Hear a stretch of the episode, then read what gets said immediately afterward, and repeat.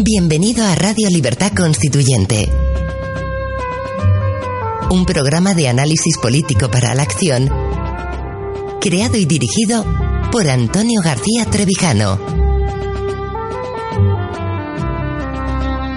Un espacio cultural e informativo donde el ejercicio de la lealtad, la verdad y la libertad superan lo políticamente correcto para promover la democracia formal.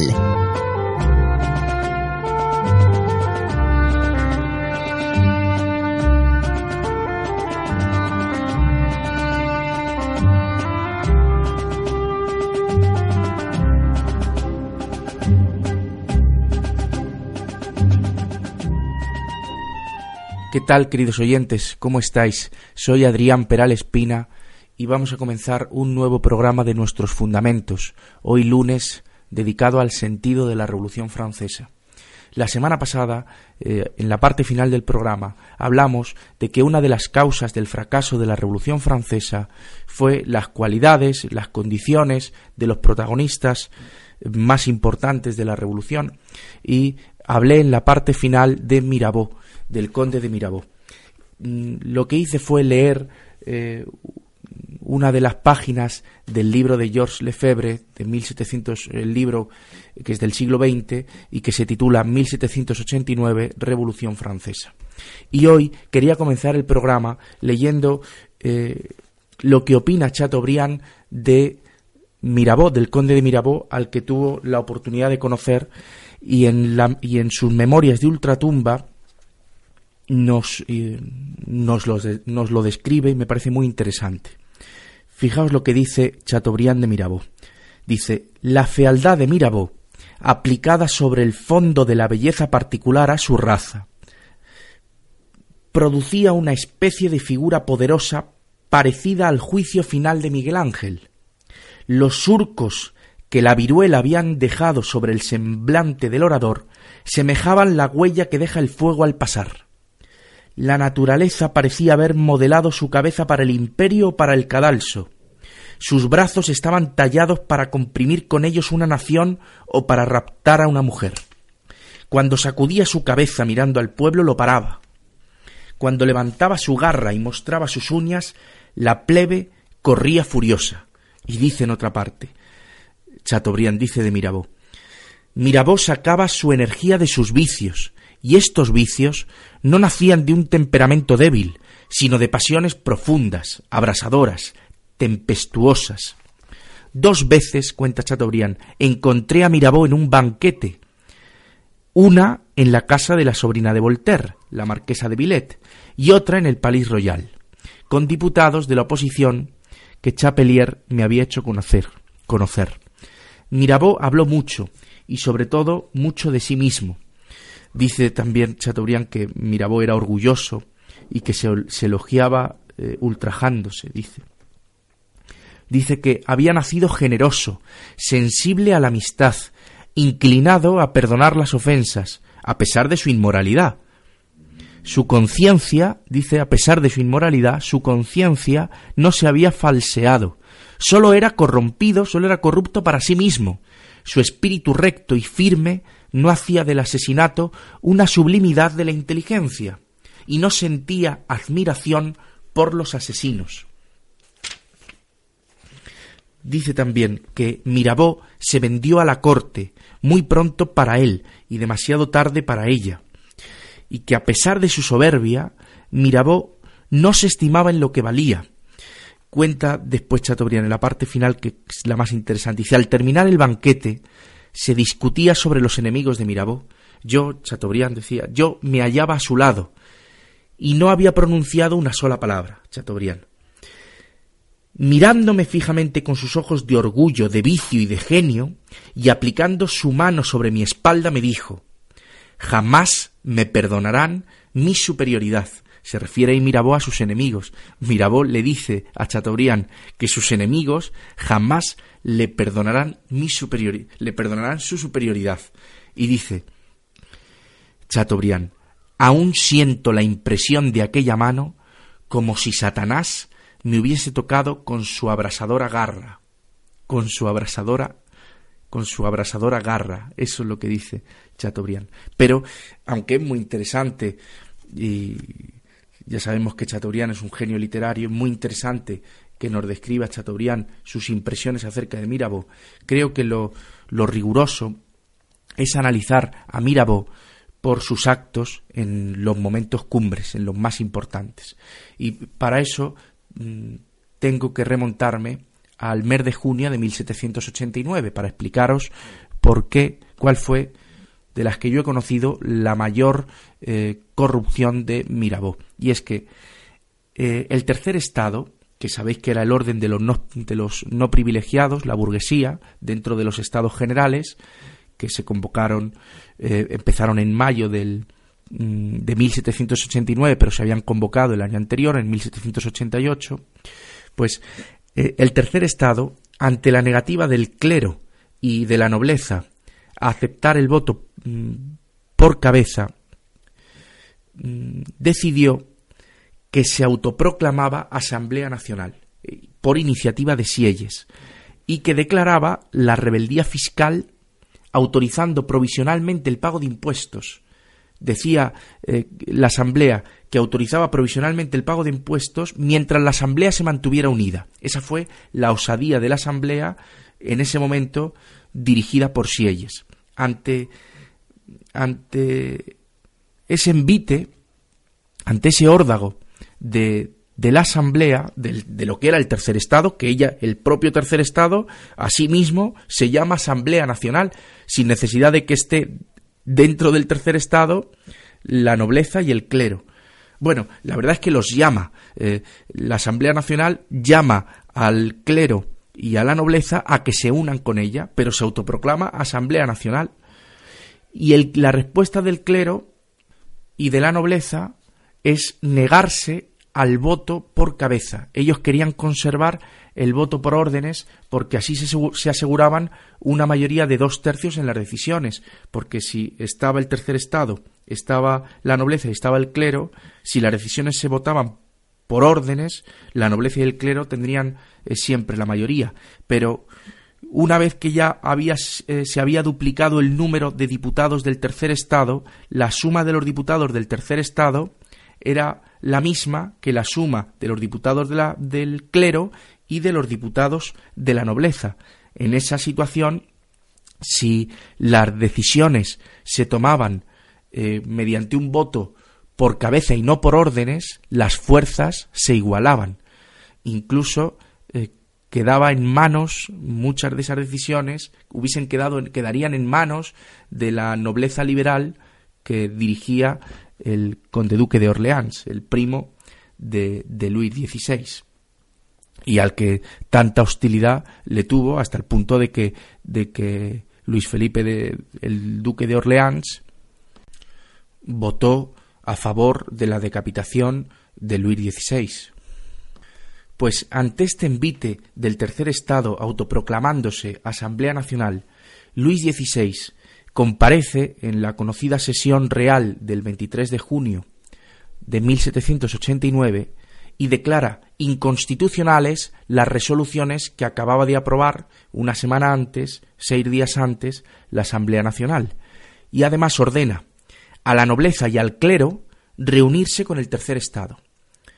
Eh, dicha sesión se celebró sin la presencia de Necker, que era el ministro de la monarquía y que era un ministro reformista que tenía el apoyo del pueblo de París y que eh, no era ni mucho menos partidario de un de una contrarrevolución ni de una monarquía absoluta, todo lo contrario.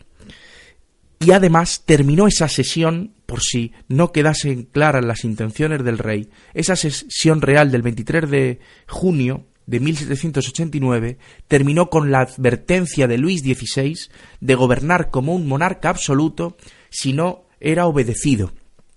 Bueno, pues a partir de ese momento lo que sucedió es que el rey prepara un plan contrarrevolucionario, lo que hace es preparar un golpe militar planeaba asestar un golpe contra el pueblo de París, con regimientos suizos y alemanes. Dice Lefebvre que, es, que en esa situación ni la corte ni la nobleza ni, ni el rey se pararon a pensar que todavía la asamblea podía ser reconducida a una posición moderada que a ellos les favoreciese, que a la corte, que a, las, que a la nobleza no le fuese tan perjudicial, porque dice Lefebvre que era posible extraer una mayoría moderada de, de esa asamblea, incluso aunque los votos fuesen por cabeza, e incluso, claro, eh, habiéndose duplicado el número de diputados del tercer estado. Bien, pero lo que dice Lefebvre es que no actuaron de buena fe ni el rey ni la nobleza y el clero. No pensaron realmente en unirse a esa Asamblea Nacional cuando el rey le estaba ordenando a la, a la nobleza y al clero unirse con la Asamblea Nacional, unirse con el tercer Estado. No creyeron eh, en esa unión eh, de buena fe. No, no trataron de, mm, de trabajar conjuntamente en una sola asamblea, sino que en realidad lo que hicieron fue preparar un plan contrarrevolucionario. Muy bien, pues para que ese plan contrarrevolucionario funcionase, necesitaban la corte y el rey necesitaban a Mirabeau, necesitaban a un genio de la mentira y de la oratoria como el conde de Mirabeau. Para que el plan funcionase, era necesaria la actividad del mando del ejército que estaba en manos de la nobleza, pero también necesitaba el rey la pasividad del pueblo de París, que el pueblo de París no se defendiera. Además, el pueblo de París, el motor en ese momento del pueblo de París eran eh, los 400 electores que en nombre de los 50.000 electores de distrito tomaron la iniciativa ante la pasividad de la Asamblea. Es decir, el rey quiere dar un golpe militar contra el pueblo de París y la Asamblea no hace nada y quien paraliza, el principal responsable de esa parálisis de la Asamblea Nacional es Mirabeau. La Asamblea Nacional, entre otras cosas, dice, llegado el momento, cuando una delegación de estos electores de París le piden a la Asamblea que autorice la entrega de armas, la Asamblea dice que no, que eso es inmiscuirse en cuestiones del poder ejecutivo y que ellos son el poder legislativo. Pero bien, eso eh, lo examinaremos eh, con detalle más adelante. Ahora estamos analizando la conducta de Mirabeau y veamos qué es lo que dice Mirabeau a la Asamblea y qué es lo que hace para tratar de paralizar al pueblo de París, de paralizar a la Asamblea y de servir a los intereses de la contrarrevolución preparada por Luis XVI. Mirad lo que dice don Antonio en la página 42, describiendo esto que, estoy hablando, en la página 42 de Teoría Pura de la República, dice, el hombre fuerte por su influencia en la Asamblea, comprometido inicialmente con el duque de Orleans, debería ser ganado para el rey. Aquí vemos, está hablando de Mirabeau. Dice, no hizo falta, lo estaba de antemano. El genio de Mirabeau mostró que podía servir a todas las causas al mismo tiempo y que todo en él era falso, incluso cuando decía la verdad. Aquí lo que dice don Antonio es que Mirabeau antes había servido al duque de Orleans y ahora estaba dispuesto a servir a la causa contraria. Hasta ahora había servido a la revolución y estaba dispuesto a servir ahora a la contrarrevolución de la corte. Dice don Antonio en esta misma página, dice, al instante mismo de completarse la asamblea, consiguió Mirabeau embaucarla con uno de los discursos más inteligentes y deshonestos, más brillantes y perversos, más hábiles e insidiosos, más confiantes y más traidores que un talento enrevesado pueda concebir. Convirtiéndose en relaciones públicas de Luis XVI, mientras éste preparaba su golpe militar contra el pueblo de París, Mirabeau consigue una declaración de la Asamblea Nacional destinada a confiar y desarmar a los tres frentes de resistencia que estaban organizando los parisinos, es decir, a desactivar toda la oposición del rey. Sigue don Antonio diciendo su discurso, el de Mirabeau, claro, para apoyar esta declaración fue un modelo táctico de, de, de astucia psicológica, falsedad moral y ficción política. Su importancia para conocer la mentalidad de la clase política resalta con la atenta lectura de lo que dijo Mirabeau. Fijaos en esta frase literal, en este, en este fragmento literal que recoge don Antonio en su libro acerca del discurso de Mirabeau. Dice, los diputados juzgan sanamente los objetos y no son engañados por las apariencias. Donde los representantes de la nación no han visto más que un error de la autoridad, el golpe feudal del 23 de junio, es decir, a lo que os acabo de decir que hizo Luis XVI en la sesión real del 23 de junio, diciendo que declaraba inconstitucionales las resoluciones de la Asamblea Nacional y que amenazaba con gobernar como un monarca absoluto si no era obedecido, pues a eso lo llama un error de la autoridad del rey. Era que los consejeros le estaban asesorando mal. Pero fijaos cómo sigue. Dice, los representantes de la nación no han visto más que un error de la autoridad, el golpe feudal del 23 de junio. El pueblo ha creído ver una decisión formal de atacar sus derechos y sus posesiones. Han visto en las miradas mismas del rey han sentido en el acento de su discurso cómo este acto de rigor y de violencia hacía sufrir a su corazón? ¿Han juzgado por sus propios ojos que él, el rey, es él cuando quiere el bien, el mismo cuando invita a los representantes de su pueblo a fijar una manera de ser equitativamente gobernados, y que cede a impresiones ajenas, cuando restringe la, generosidad de su corazón, cuando retiene los movimientos de su justicia natural. Está diciendo que el rey sufre cuando hace un acto de rigor, cuando le restringe los derechos al pueblo, cuando ataca, dice, sus derechos y sus posesiones, lo hace con dolor y además lo hace porque cede impresiones ajenas. Su corazón es bueno, pero su cabeza está manipulada por consejeros. Esta es la, la piedad que trata de levantar Mirabeau sobre la figura del rey para que ni la Asamblea ni el pueblo de París se armen, se levanten o hagan frente a lo que se les viene. Y, sigo con el discurso. Fijaos cómo termina. Dice es un deber sagrado para los diputados invitar a sus electores a descansar enteramente sobre ellos el cuidado de sostener sus intereses. que, el, que el pueblo de París no haga nada, que lo deje todo en manos de sus diputados, que los diputados además no se van a ocupar de este tema porque es, es un asunto que no les afecta. Sigo, dice, repito, dice, es, dice es un deber sagrado para los diputados invitar a sus electores a descansar enteramente sobre ellos el cuidado de sostener sus intereses, haciéndoles ver que, lejos de haber alguna razón de desesperar, jamás su confianza ha estado mejor fundada. La tranquilidad de la asamblea, de la asamblea devendrá poco a poco la tranquilidad de Francia, sí, la tranquilidad de los cementerios. El rey está a punto de dar un golpe contra el pueblo de París y Mirabeau dice que nada, que hay que estar tranquilos, que no hay que hacer nada, que el, pueblo tiene que confiar en los diputados y los diputados tienen que confiar en la bondad del corazón del rey. Y sigue pidiendo Mirabeau la tranquilidad cuando dice, dice don Antonio en la página 43, Mirabeau pide al pueblo toda su contribución al mantenimiento del orden y la autoridad para que, cualquiera que sean los acontecimientos, pueda justificarse ante sí mismo de que al menos ha, ha permanecido en la moderación y la paz. Y aquí hace un comentario don Antonio, dice, el contenido de la declaración, de esta declaración de Mirabeau, constituye un fulgurante ejemplo de aberración política.